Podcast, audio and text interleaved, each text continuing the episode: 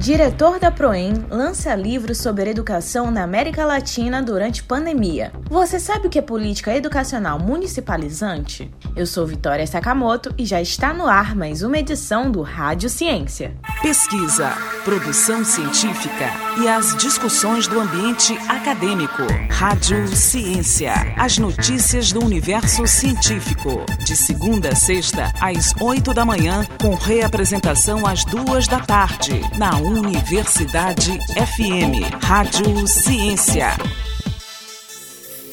Diretor da Proem lança livro sobre educação na América Latina durante pandemia. O diretor da Pró-Reitoria de Ensino da Universidade Federal do Maranhão, Jonathan Almada, produziu o livro que aborda a educação durante a pandemia. Educação, Desigualdade e Pandemia na América Latina, visões do campo da política educacional, contou com a participação dos pesquisadores Jorge Gorostiaga, da Argentina, e Simone Flack, da Universidade Federal de São Carlos, com foco no continente sul-americano. Jonathan Almada fala sobre a ideia de fazer o livro que veio após um painel que tratava sobre medidas para combater desigualdades educacionais oriundas da pandemia. A ideia do livro é, surgiu a partir de um ciclo de debates que nós realizamos com a Rede Latino-Americana de Estudos de Política Educativa, a RELEP. Ah, o debate versou sobre o tema das desigualdades educacionais e da pandemia na América Latina, em especial o, as ações que os governos desenvolveram para enfrentar e diminuir os efeitos da pandemia na educação. A partir daí, eu sugeri aos pesquisadores que participaram que cada um escrevesse um texto para compor um livro como contribuição é, dos debates para se pensar a política educativa na América Latina. O pesquisador também conta quais os principais resultados do debate proposto pela publicação. Quando eu me encontrei com o Pepe Mujica, no Uruguai, e eu perguntei a ele sobre como ele via a questão das universidades na América Latina, e ele disse justamente que um dos problemas fundamentais é que as universidades eh, da América Latina vivem de costas entre si. É, estão sempre com seu olhar voltado para a Europa e para os Estados Unidos e dialogam muito pouco entre si. Então é preciso que essa integração, que essa fraternidade se estenda à comunidade de pesquisa dos países da América Latina, entre os países, entre os seus pesquisadores, e assim a gente consiga produzir um conhecimento novo que ajude a resolver e enfrentar os problemas que são cruciais na nossa realidade.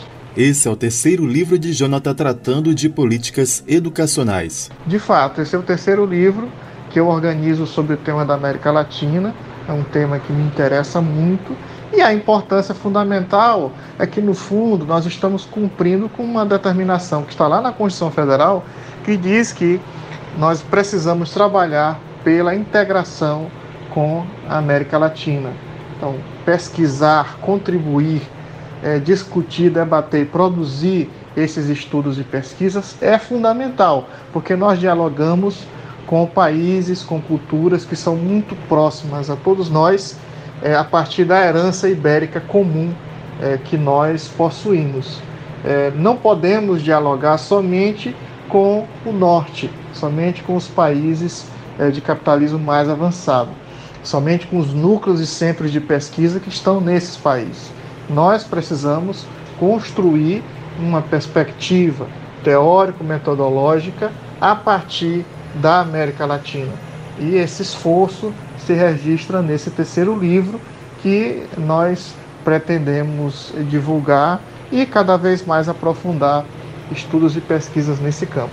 O livro Educação, Desigualdade e Pandemia na América Latina Visões do Campo da Política Educacional está disponível para download no portal padrão.ufma.br. Da Universidade FM do Maranhão, em São Luís, Wesley Santos. Tome ciência. E política educacional municipalizante? Você sabe o que é? Ela assegura recursos públicos desvinculados de posições político-partidárias e deixa o controle na comunidade. O currículo escolar é flexível e a gestão mais democrática, pois os diretores pertencentes à comunidade se tornam uma espécie de ponte entre a instituição e o contexto em que ela está inserida. Você sabia? Tome Ciência. Pesquisa, produção científica e as discussões do ambiente acadêmico. Rádio Ciência. As notícias do universo científico. De segunda a sexta, às oito da manhã, com reapresentação às duas da tarde. Na Universidade FM. Rádio Ciência.